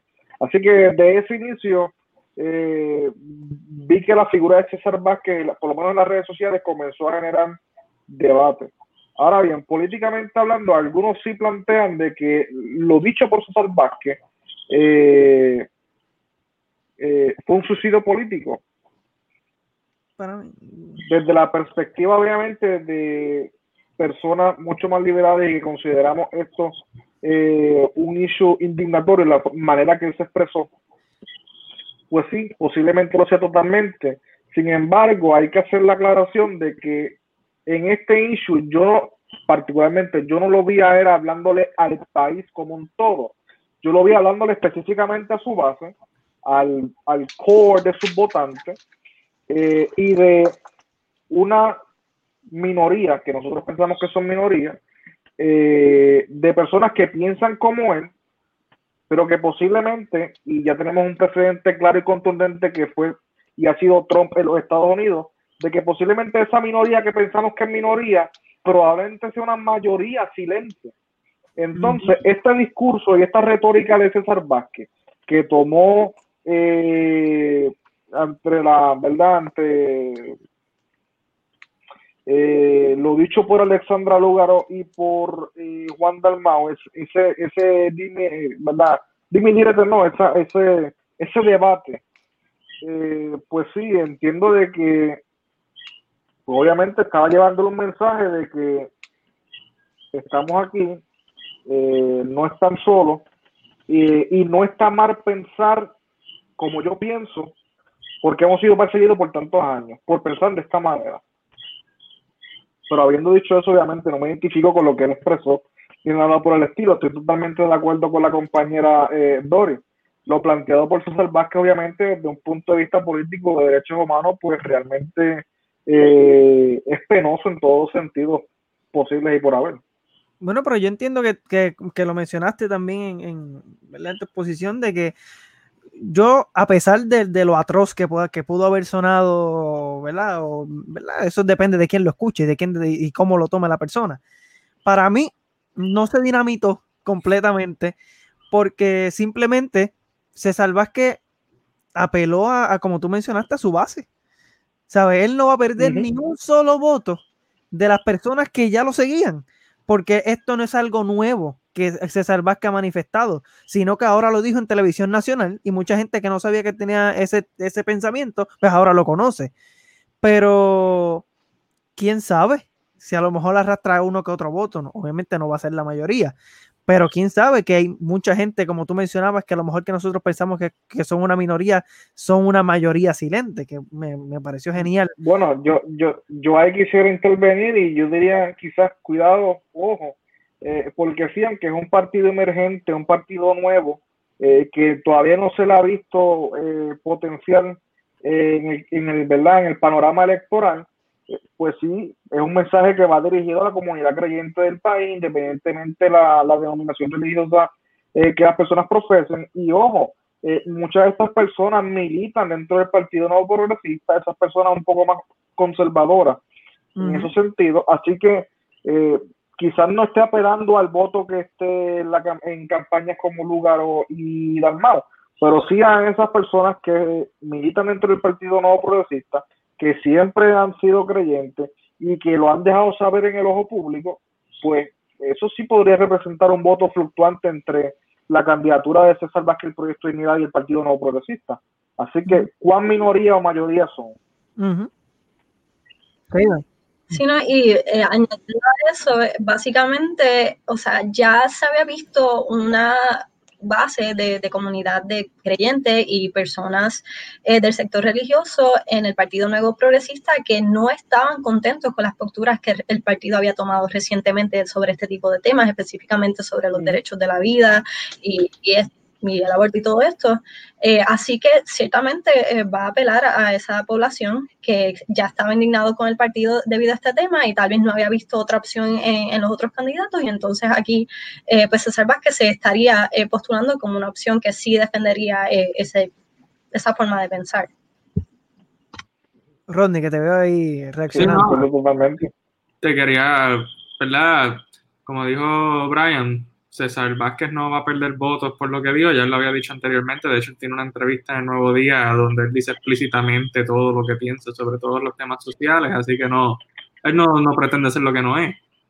Eh, él le puede quitar votos al PNP, estoy de acuerdo con lo que el silencio, uno no debería quedarse callado en momentos así de controversia, y es que uno tiene que plantarla a veces, especialmente si está corriendo para gobernador, a menos que verdad no tengas información o no sepas del tema, que eso también está bien. En el caso de, de Pedro Pierluisi, pues tengo que aclarar que él ya posteó un video en Twitter ahí explicando su posición sobre el tema. No lo he visto, solo vi que lo, publicó. Y quería, ¿verdad? Hablando de este tema, es noticia del momento, no sé si los que nos están viendo nos escuchan, este, dar mi pésame al fallecimiento de, de la jueza federal, del Supremo Federal es una persona que en todas estas cuestiones de género muy involucrada toda su vida y pues es apropiado de que la mencionemos cuando estamos discutiendo este tema. Y que y nada, ¿sabes? Para terminar mi intervención en esto, estoy de acuerdo con el análisis de Brian y de Doris. ¿Qué iba? Ajá, Brian, me vas a comentar algo. antes de, de, entrar obviamente ahí, que se queda dar un punto muy interesante, yo quiero obviamente eh, hacer hincapié en esa línea que plantea Rodney. Y, ¿Por qué esperar al día siguiente, obviamente, para eh, sacar un video? Yo vi el video. Obviamente, pues sí expresa de que es necesario, eh, si mal no recuerdo, ¿verdad? Un currículo con perspectiva de género, pero ¿por qué no hacerlo en plena televisión nacional cuando tienes el foro pertinente para hacerlo? O sea, el, el silencio de los partidos, de los candidatos por los partidos tradicionales, demuestra o que déjame guardar silencio porque realmente necesito también el voto de esta base creyente. Y déjame guardar silencio porque quizás digo una cosa conservadora que muy probablemente tenga un impacto directo en el apoyo de esos, de esos votos liberales en cualquiera de los dos partidos. Así que indudablemente no tomar una posición sobre este asunto y no expresarse ahí en prime en televisión nacional sobre este tema, que, no, que es un tema social de gran importancia, eh, perspectiva de género, derechos de la comunidad LGBTB, eh, estado de emergencia, eh, violencia de género, o sea, son temas que, sociales que realmente ameritan discusión y el, hecho de que ellos no hayan eh, contemplado, aunque sea una mínima oración explicatoria sobre el asunto, pues para mí carecen de total, de total apoyo. ¿Qué? Mira, yo creo que es difícil plantearlo mejor que como lo planteó Doris ayer en el, en el chat que tenemos nosotros del Rincón Político, el silencio de estas personas habla a voces. Es una situación, el silencio de esta gente habla mucho más de lo que pudieron haber ellos dicho. A mí me parece increíble que en un foro tan importante como ese hayan decidido guardar silencio en un tema tan importante y tan medular como lo es este, sobre todo en los tiempos que estamos viviendo. Eh, me decepciona mucho el candidato Pedro Pierluisi, en gran medida porque pudiéramos decir que tal vez el candidato que uno pensaría pudiera salir electo en las próximas elecciones y que tal vez el que pudiera ser el próximo gobernador de Puerto Rico no tenga nada que decir en el máximo foro donde están todos reunidos, pues me parece que es inaceptable.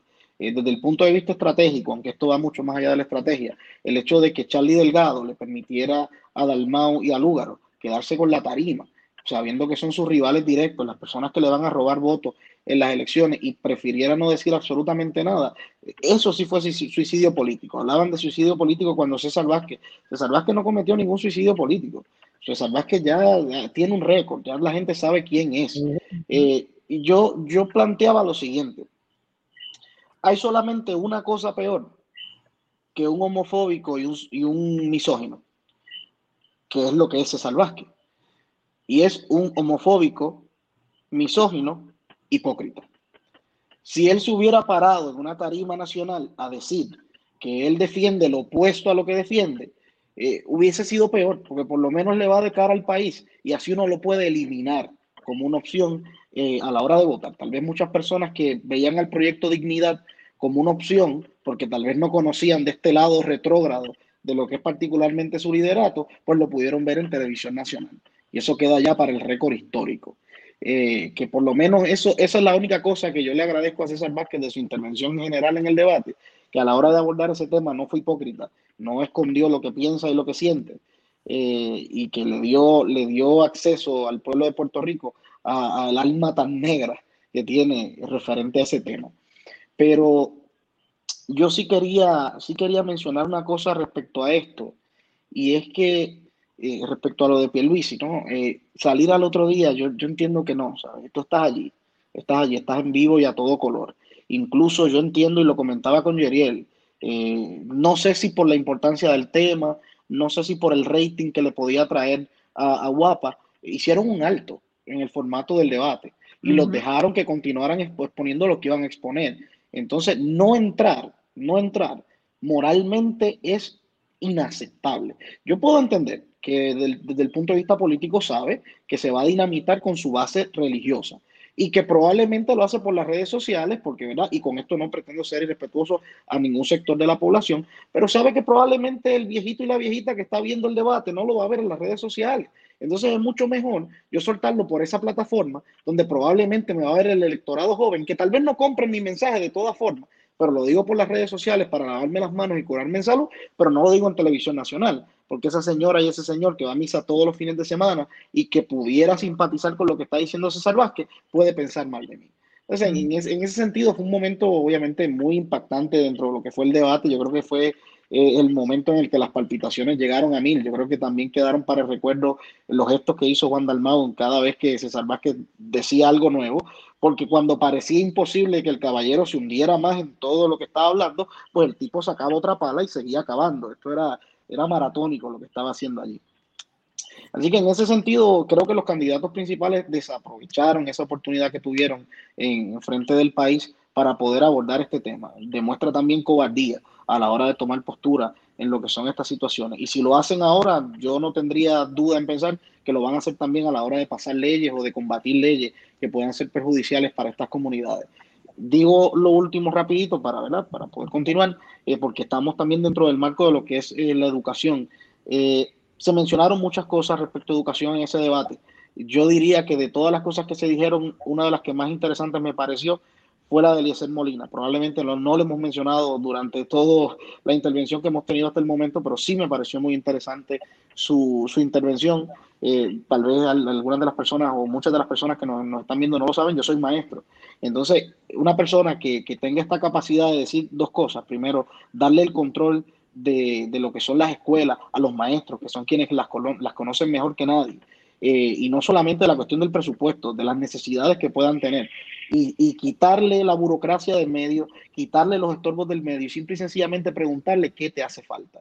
El presupuesto de educación es extenso. Lo que pasa es que por muchos años, mira, las manitas largas. Y se han, hecho fiesta con ese presupuesto en detrimento de la educación de nuestros niños, eh, que es inaceptable, total y completamente inaceptable. Y la otra cosa que quiero mencionar respecto a educación, él aborda una perspectiva muy interesante cuando lo toca desde el punto de vista de las clases sociales habla de las clases sociales y, me pareció, y termino con esto, porque creo que resume perfectamente lo que, lo que él dijo, el día que los hijos de las personas que tienen dinero vayan a la escuela pública, ese día vamos a ver las condiciones de las escuelas públicas mejorar, ese día vamos a ver el dinero llegar a las escuelas públicas. Hablábamos obviamente de educación y yo pienso que la persona que con más valentía afrontó ese tema y de, de una forma muy coherente además, fue Eliezer Molina, ¿verdad? Lo dejo, ¿verdad? Para la discusión de ustedes. Doris, ¿qué opinión te merece en cuanto al tema de educación? Sí, no, totalmente de acuerdo con lo que plantea el, compañero y realmente esa cita sobre eh, la diferencia de los eh, hijos de los que estudian en, o sea, de los hijos de los políticos que estudian en colegio versus los que estudian en, escuela pública fue algo que resonó eh, con toda la población individualmente si fueron educados en el sistema público o en el sistema privado, conocen pues cuáles son las carencias de este y cuál es la necesidad que hay. Es algo que definitivamente eh, resonó y, y, las personas pues tendrán en cuenta. Perfecto. Algo que yo quería traer a la mesa, ¿verdad? Un poco saliéndose un poco de la línea del debate, era que tengo entendido que me parece que fue esta tarde que se aprobó una, una inyección de dinero a la, economía de Puerto Rico para la, construcción de, de, la, de, la, energía eléctrica y de, y de educación de 13 mil millones de dólares. Y como decía que iban ahorita, que muchas veces cuando la, mano negra se mete por ahí ah, con ese dinero, veremos, se repetirá la historia en esto. Rodney, ¿qué tú piensas? Pues mira, si no hubiese una, una, vigilancia de parte del gobierno federal, probablemente. Pero esta vez está el señor Peter Brown, que es el que básicamente el síndico, que es el que está encargado de vigilar todo el dinero, que no me parece mal que lo hagan ya que aquí hay una historia de corrupción terrible y este y no importa quién gane, si gana Biden en Estados Unidos, vuelva a ganar Trump, yo creo que van a dejar esa oficina vigilando el dinero que se asigne. Lo celebro mucho porque hace falta una renovación del sistema de energía eléctrica, además de que hace falta eh, invertir en educación, como estábamos discutiendo aquí, el sistema de educación de Puerto Rico tiene un presupuesto más grande que el país de Costa Rica y por alguna razón no, no da el dinero y Costa Rica sabe la educación es más grande. En ese sentido, pues yo favorezco la, la, educación pública, yo soy producto de universidad pública, como todos aquí, según tengo entendido, y pienso que tiene que ser más accesible también, por ejemplo, me, me, agradó, me agradó mucho que este, todos los candidatos, por lo menos que yo recuerde, Pierluisi, Dalmao y Charlie, estaban hablando de las escuelas Montessori, de crear y darle más fondos, que es un sistema de educación que ha sido bien exitoso, tiene una retención escolar muy, muy alta. Y eso todo me pareció bien y eso comparado al síndico con la cantidad de dinero que se está invirtiendo ahora en Puerto Rico, que voy a ser honesto, Donald Trump lo está haciendo porque está pensando en Orlando y en Kissimmee, porque si no fuera porque necesita el voto puertorriqueño, probablemente lo que hacía era insultarnos otra vez. Pero entonces, en, ese sentido, pues aplaudo mucho que se haya tomado la decisión, creo que es una decisión correcta, espero que, el señor Brown siga en su posición, que me parece que ha sido bien efectivo manejando las relaciones entre Casa Blanca y la Fortaleza. Y ah, yo de verdad pienso que si Biden gana, lo debería dejar allí, porque el señor yo creo que ha hecho un excelente trabajo y deberían vigilar ese dinero. Creo que va a haber menos corrupción, probablemente va a haber algo, porque siempre son creativos en Puerto Rico, somos, somos creativos para muchas cosas buenas y a veces hay creatividad para cosas malas también. Correcto. Y, y pues eso es algo a celebrar, es algo a celebrar. Kevin, me habías levantado la mano que querías comentar algo sobre eso. Sí, sí, quería decir algo sobre eso y quería añadir algo que se me quedó ahorita, pero que creo que, creo que es importante y, no voy a poder dormir bien hoy si no lo digo. Este, respecto a lo que estamos hablando al momento de esa inyección de dinero que tú mencionas, me pareció interesante, hubo una constante entre todos los candidatos, sin importar el estatus que defendieran, todos mencionaban como parte fundamental de su plan, eh, plan para decir ya plan para Puerto Rico con el historial que tenemos, pues es casi nefasto, pero eh, como parte de su plan para Puerto Rico, todo el mundo mencionaba los fondos federales, los fondos federales, y vamos a utilizar los fondos federales y el dinero que no se ha utilizado. El hecho de que se siga inyectando dinero eh, a nivel que tenemos prácticamente a todos los candidatos haciendo sus planes con ese dinero, a mí me parece muy positivo. Yo creo que debería llevar a mucha gente que tal vez tiene una ideología X o Y a replantearse entonces cuál es el rumbo que quieren tomar eh, respecto específicamente a lo que es el estatus, aunque sabemos que este plebiscito no va a definir nada. Pero a lo que quería, lo que quería añadir, y, y me disculpo por darle un poquito para atrás al tema, cuando estábamos en lo de la perspectiva de género, hubo una frase que dijo César Vázquez, que yo la tuve que anotar, porque me pareció la epítome de la hipocresía y de la incoherencia. Eh, dijo lo siguiente, y lo voy a leer porque no quiero, no quiero faltarle a, a lo que dijo. El verdadero discurso de odio es negarle la libertad a los demás de pensar diferente.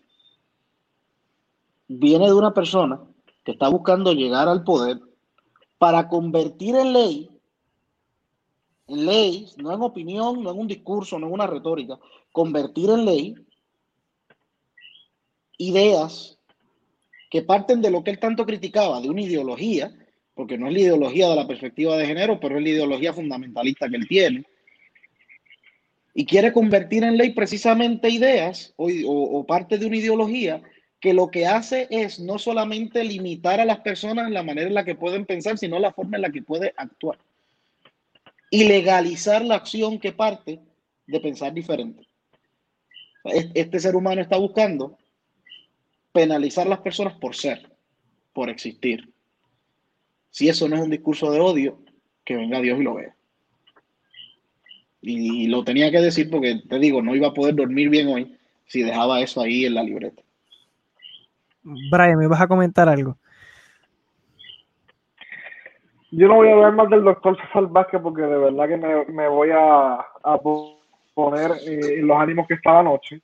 Eh, voy a dejar pasar esa.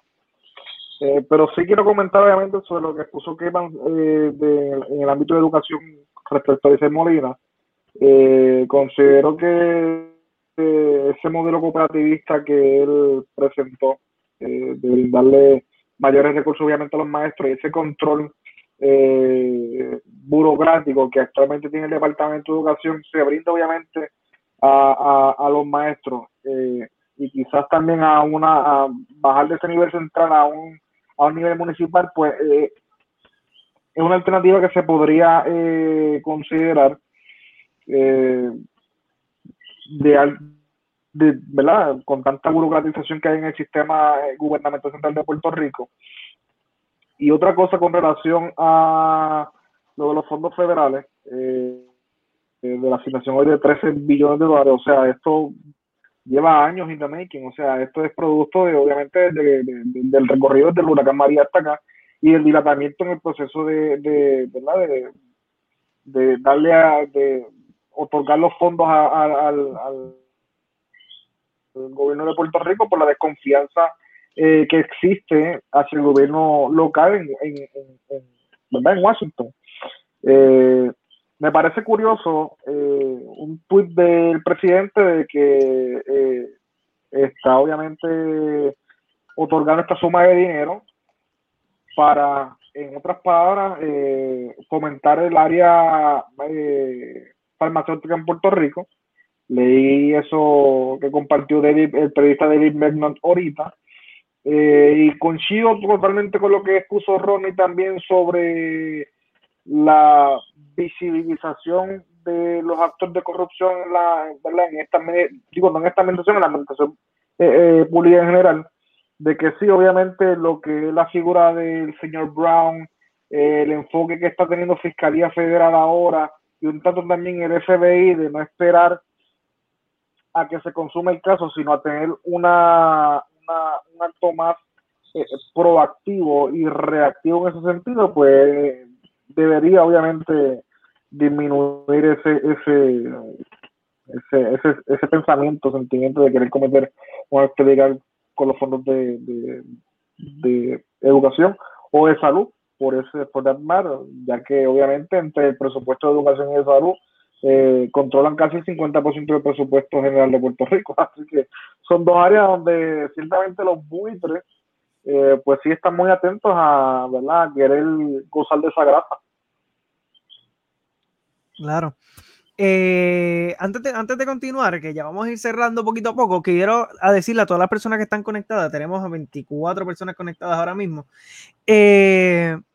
que el próximo, la próxima semana, al igual que en esta semana, vamos a estar transmitiendo viernes en una edición especial donde vamos a tener en entrevista, eh, ¿verdad? Esto es primicia para todos ustedes los que están conectados a esta hora, al candidato independiente de la gobernación de Puerto Rico, Eliezer Molina, va a estar con nosotros. Así que los invitamos a que, según nos acompañaron en el día, en la, noche de hoy, pues el próximo viernes estén con nosotros y puedan hacer las preguntas eh, que deseen, ¿verdad? En los comentarios, como ustedes siempre participan, a el candidato. Eh, también el martes vamos a estar en vivo a las 8 de la noche nuevamente. Tenemos agenda cargada y tiene mucha, así que sácalo en el calendario. Tenemos al candidato eh, por el Partido Independentista la alcaldía de Naranjito. Así que tenemos una.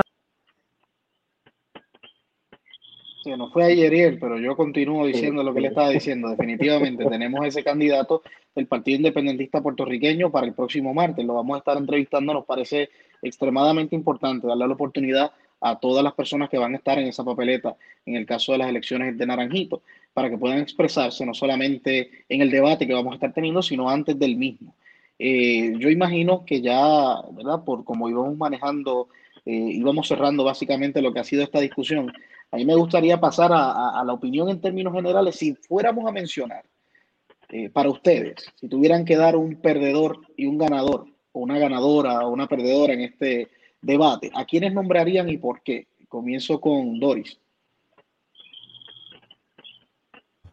Pues en mi opinión muy personal, eh, considero que la persona que, que, tal vez no se expresó de la mejor manera, o no tanto que no se expresó, sino que después de un tiempo se le veía hasta un poco molesto y, siento que eso tal vez afectó un poco en la manera en la que se expresaba, eh, sería en este caso el, el, candidato por el Partido Nuevo Progresista, Pedro Pierluisi.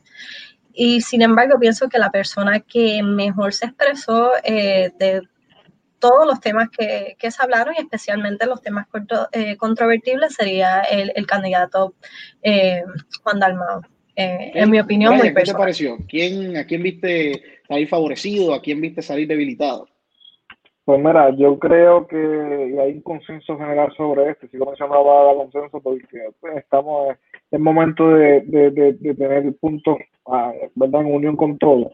Eh, yo considero muy personalmente también de que la figura de Juan Dalmao y Alexandra Logaro dominaron ampliamente el debate eh, y como bien expresó también en mis redes sociales hoy, eh, fueron incisivos y fueron más allá de lo que establecían las premisas eh, planteadas por los periodistas y eso a mí me fascinó.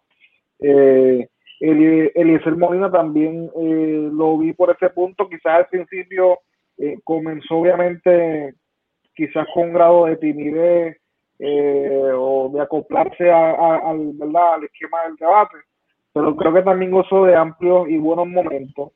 en esta posición, pues aquí voy a hacer un poco quizás una, una nota discordante yo creo que Pierluisi eh, para su electorado eh, se mantuvo en verdad enfocado en tratar de contestar la mayoría de los temas posibles y a la vez tratar de mantener su figura política y la respuesta a posibles argumentos de contrincantes políticos.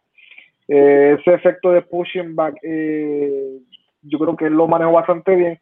Sí, como bien expresó obviamente la compañera Doris, el que se le notaran algunos temas o algunos ¿verdad?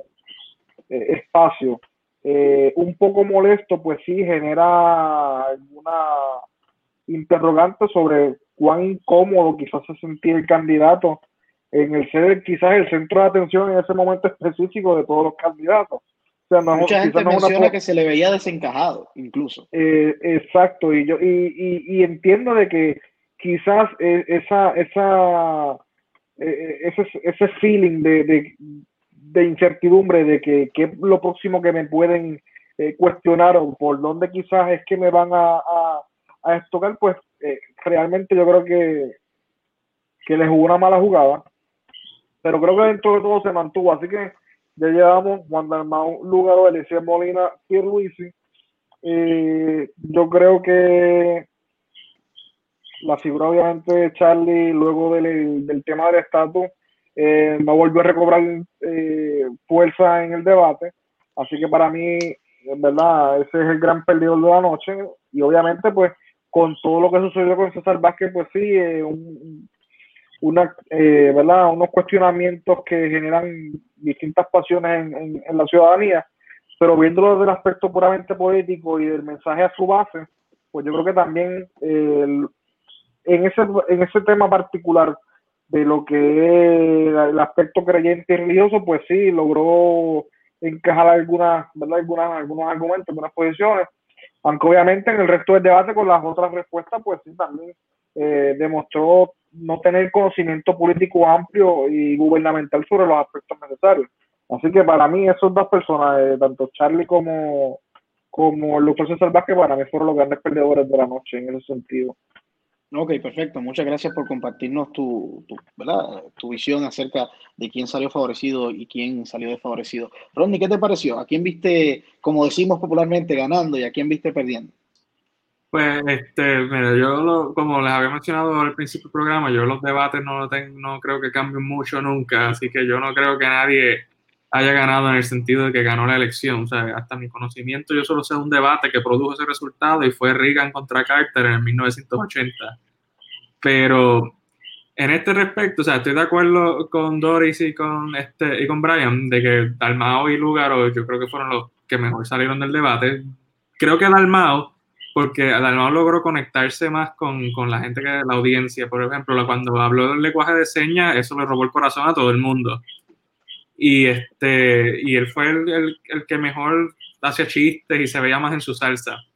Lúgaro, solo, creo que fue la segunda, pero no, como digo, no, ella no siento que, que le faltaba algo de la pasión que, que, ella tenía en el 2016, sino como estaba, estaba allí, sí, ella la actitud, estoy aquí, he cambiado, he mejorado, pero la hacía quizás, el je cuál hacía falta. En el caso de Pierluisi difiere un poco de los compañeros, porque yo creo que Pierluisi, este, bueno, yo soy estadista, quizás estoy parcializado, pero este, Pierluisi eh, me pareció que tuvo un buen dominio de todos los temas que se le preguntaban. Cuando se le atacaba, me pareció que se pudo defender y ripostó casi todo lo que se le atacó, exitosamente o no, no, no, no sé, pero sí se defendió y dio para pelear tenía mucha más energía. Por ejemplo, en 2016, yo no sé si era que estaba cansado por estar ocho años de comisionado residente, pero los debates con Ricky. en este, en este sentido, yo creo que Luis logró su objetivo porque él no, él no necesita convencer, él no va a convencer ni a PIB, ni a Victoria Ciudadana, ni al Partido Popular a votar por él. Él tiene que darle carne roja a su base, que de hecho lo logró porque yo me emocioné, eso significa que lo estaba logrando. Y, ¿Va a decir algo? Tenemos, tenemos allá al, querendón de Barrio Nuevo, ya lo recuperamos. Sí, regresé, regresé, tuve unos problemas técnicos, ¿me escuchan? Sí. Sí. Pues yo los veo a todos ustedes, pero yo me, yo, me, veo frisado. Yo no sé si ustedes me ven frisado de todas formas. Eh, espero que hayan podido ir en la discusión. Si eh, eh, hemos, continuado. Sí, déjame brevemente. En el caso de, o sea, yo le doy a Luis en tercer lugar y Eliezer lo pongo en quinto. Y los grandes perdedores, estoy totalmente de acuerdo con Brian, fueron César Vázquez y, y, y Charlie Delgado. Charlie, porque a veces, lo digo honestamente, se me olvidaba que él estaba allí. Porque él no, no lucía en nada, no se parecía en nada, contestaba mal. Yo creo que no se preparó. espero que se prepare mejor para el próximo debate. Aquí él, él de vez en cuando, bueno, cuando le hicieron la pregunta a Acevedo Vilá, unos comentarios que hizo Acevedo Vilá contra él para el 2015-16, lo sacaron de órbita, él no sabía que la, la pava mugrosa. Sí, él no sabía que, y pues por eso yo creo que Charlie fue el peor perdedor, además de que no atacó a quien tenía que atacar, porque se la pasaba atacando a Pierluisi, y la estrategia clásica del Partido Popular para ganar es unir a toda la izquierda bajo el Partido Popular y tumbar el PNP. Y se le olvidó porque no, no atacó ni a Lúgaro ni a Dalmau y dejó que Lúgaro y Dalmau lo atacaran a él, no se defendió y por eso yo creo que el peor perdedor fue él.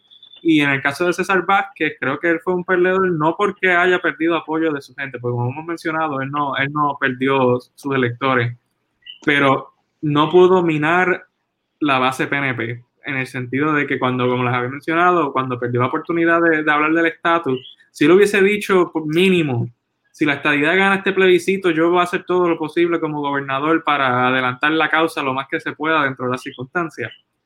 Hacía un efecto el PNP, pero no lo hizo y por eso creo que fue el, otro máximo perdedor.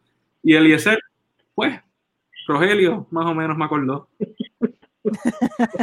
bueno, yo, yo voy a aprovechar rapidito entonces para cerrar yo con, con, lo que me pareció, para darle la palabra nuevamente a Yeriel. Eh, ¿verdad? Concuerdo en, gran medida con, lo que se ha ido diciendo. Yo creo que cuando se habla de los ganadores podemos hacer dos análisis. Uno en el sentido de, quién impactó más a la gente, eh, quién llegó más, quién, quién conectó más con la gente. Yo creo que a, medio Puerto Rico se le salió una lágrima cuando Dalmau eh, habló en señas, pero eh, creo que fue el ganador desde ese punto de vista. Pero yo recuerdo un comentario que le escuché al profesor Ángel Rosa, no es mi analista favorito, pero creo que aquella, aquel, aquel comentario que hizo estuvo muy acertado. Él decía, si las personas que ganan el debate ganaron la gobernación, Rubén Berríos hubiese sido gobernador de Puerto Rico cuatro o cinco veces. En ese sentido, uno tiene que analizar quién ganó en el sentido de lucir mejor y quién logró cumplir con lo que quería cumplir en el debate. Desde esa otra perspectiva, a mí me parece que quien más fortalecido sale es Pedro Pierluisi. Más allá del sentido de que pudiera haberse agitado, más allá del sentido Estamos hablando de un candidato que carga con el lastre de Ricardo Rosselló, que carga con los despidos de la administración Fortuño, que carga con el gobierno de Wanda Vázquez, que carga con el historial de corrupción del PNP y que entró a una tarima de debate en la cual tenía a cuatro candidatos en contra en todo momento. Y aún así, cuando sonó la campana final, increíblemente, el tipo estaba de pie. El tipo estaba allí. Si hablamos que hoy probablemente sea el Partido Nuevo Progresista y Pedro Pierluisi como candidato a ese partido el que pudiera salir favorecido, aquí la gran pregunta era, ¿salió Pierluisi en una peor posición del debate de la que entró? Y yo creo que la respuesta es no. Yo creo que Pierluisi salió prácticamente igual que como entró al debate. En ese sentido, pasar por ese apocalipsis que le formaron en algún momento, porque fue un Royal Rumble todo el mundo contra Pierluisi, y quedar de pie, quedar de pie y firme, a mí me parece que, le supone una, una victoria desde el punto de vista de lo que él quería lograr en el debate. Porque ciertamente el mensaje, como mencionaba Rodney, a su base le llevó su mensaje. Él sabía que él no iba a convencer a la gente que está con Lugar o la gente que está con Dalmau. Eso no valía, no valía la pena tirar para allá porque era, eran balas perdidas.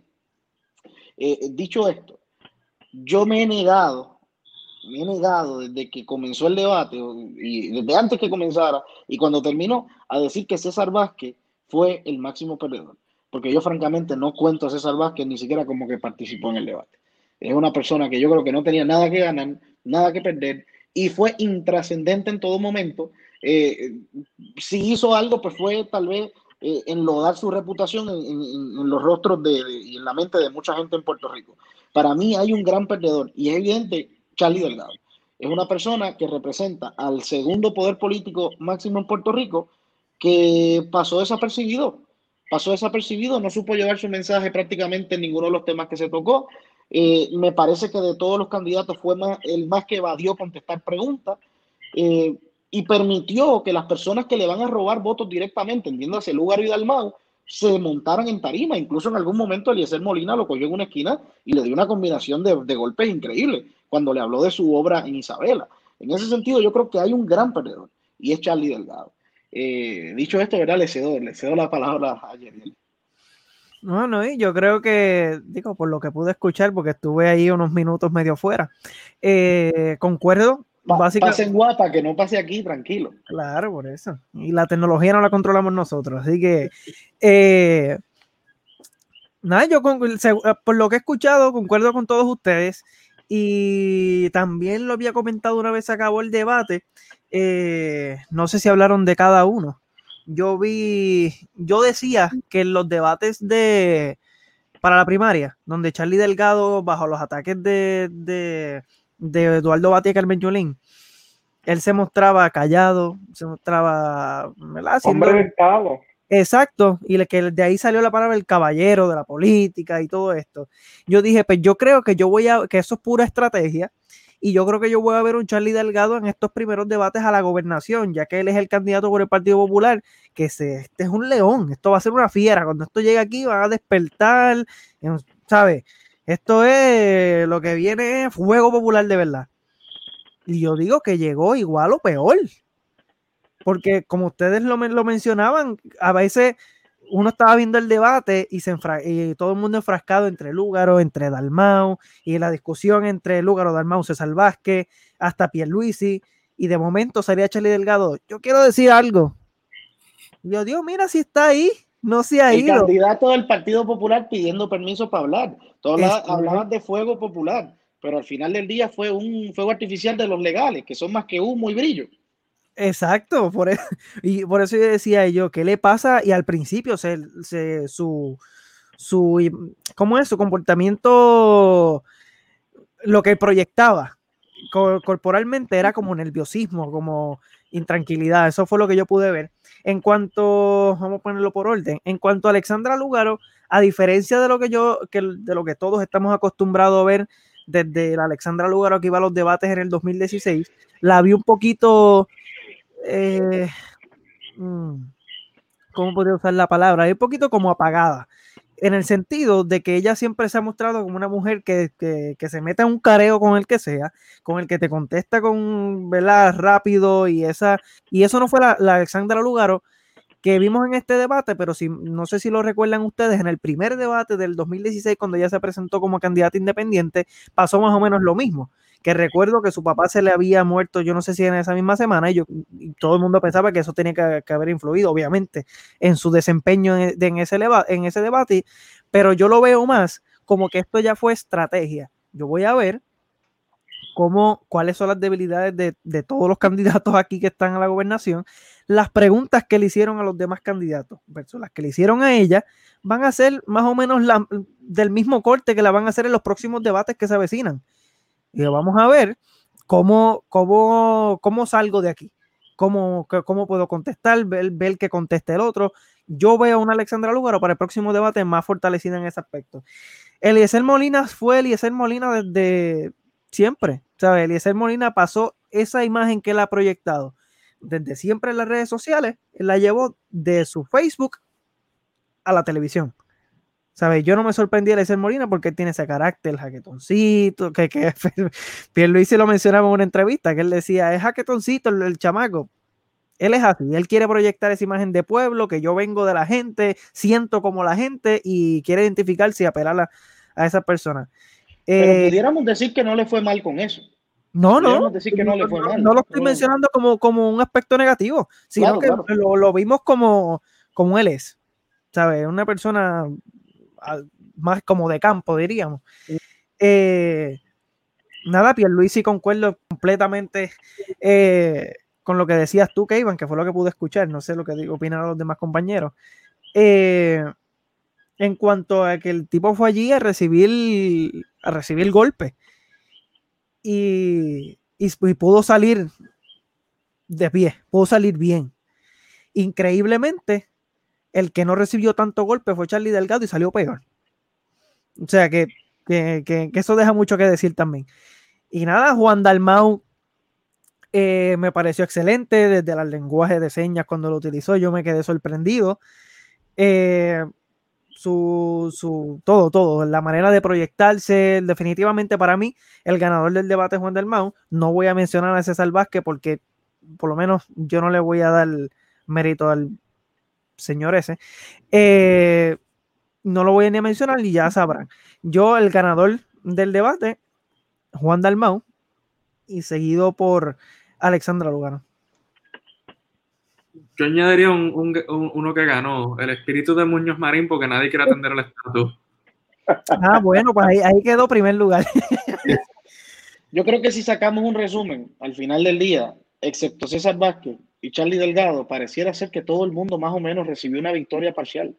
Eh, o sea que, que, incluso eso, yo diría que es otro clavo en el ataúd de Charlie, que cómo es posible que en un debate donde participaron seis personas, de las cuales yo creo que todo el mundo sabía que César Vázquez no se iba a comer a los niños crudos y no iba a salir fortalecido de aquel debate, todo el mundo esperaba que como máximo se llevara la medalla de participación eh, en un debate que eso fue lo que sucedió. Vamos, como mencionas tú, vamos a sacar a César Vázquez y, verdad, mis disculpas si a alguien eso le incomoda, pero yo pienso que verdaderamente no ha sido una opción real en ningún momento. Lo sacamos a un lado. Hay cinco candidatos y el único que perdió fue él. O sea, en ese sentido, apaga y vámonos. Sí, su, su, error de pensar de que este iba a ser otro debate eh, entre populares, pues yo creo que eh, fue un pensamiento, quien lo asesoró, ¿verdad? si llevó ese pensamiento este debate, pues, pues, pues erró totalmente. No te ibas a enfrentar a un debate similar a lo que pasó en el debate popular.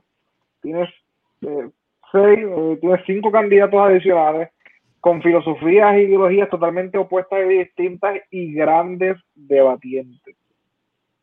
Y si tú atacas ese problema desde raíz, pues estás destinado a eh, una medalla por participación, que fue en esencia lo que tu abogado es Iván César, pero lo que yo veo que realmente se llevó Charlie fue una medida de participación. Gracias por venir. Gracias y vuelva pronto. bueno. Y vuelve. Exacto. bueno, ha sido sumamente interesante. Nos hubiéramos quedado, ¿verdad? Que, querido, que era, Dios mío, tengo esa lengua por ahí enredada. Nos hubiéramos querido quedar eh, mucho rato más con ustedes, lamentablemente, ¿verdad? Ya llevamos para casi dos horas aquí. Espero que les haya gustado mucho a todas las personas que nos siguen conectando. Tenemos sobre 30 personas aquí conectadas, eh, ¿verdad? En esta discusión.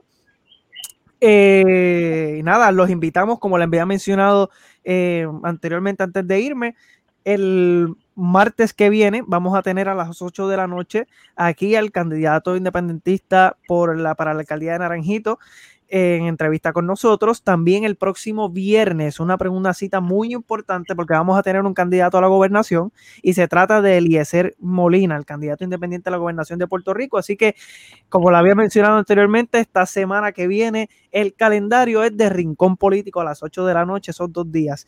Así que nada, yo les agradezco tanto a Doris, a Brian, a Kevin, a Rodney por acompañarme siempre y decir presente en, todos estos en todos estos días, que siempre les digo y me, y me dan la mano. Si quieren decir algo antes de irnos, o nos vamos. Yo, como siempre, decir rapidito, eh, gracias a las personas que estuvieron con nosotros, gracias a Rodney, a Doris, eh, mencionar por ahí, obviamente a Brian también, a ti, Yeriel, mencionar que ya para la próxima vez que nos reunamos pudiera ser que haya un licenciado entre nosotros, no, no podía no podía dejar de mencionarlo porque definitivamente incluso eh, estudiando para esa reválida nos dijo presente tantas veces y es, meritorio el, agradecerlo. pero decirle muchas gracias a la gente que ha estado con nosotros, que, que continúen apoyándonos en lo que va a ser esta semana. Estamos trabajando en otras entrevistas que sí que van a ser de, de mucho interés para la gente que nos está viendo. Y, nada, muchas gracias nuevamente a todo el mundo, a ustedes, a los panelistas. Y nos estaremos viendo de ahora en adelante, lo que, como dice Yeriel, de ahora en adelante el, el, el tema del momento va a ser Rincón Político. Seguro que sí. Eh, me hicieron una preguntita por aquí en los comentarios antes de irme que dice, hagan un debate entre el alcalde y Joel. No solamente vamos a tener al alcalde y Joel, sino que ya estamos tramitando un debate entre los tres candidatos a la alcaldía de Naranjito. Sí, pero usted esté pendiente. La información oficial solamente la va a tener aquí en Rincón Político. Así que ha sido un placer estar con ustedes esta noche. Será hasta la próxima. Bye.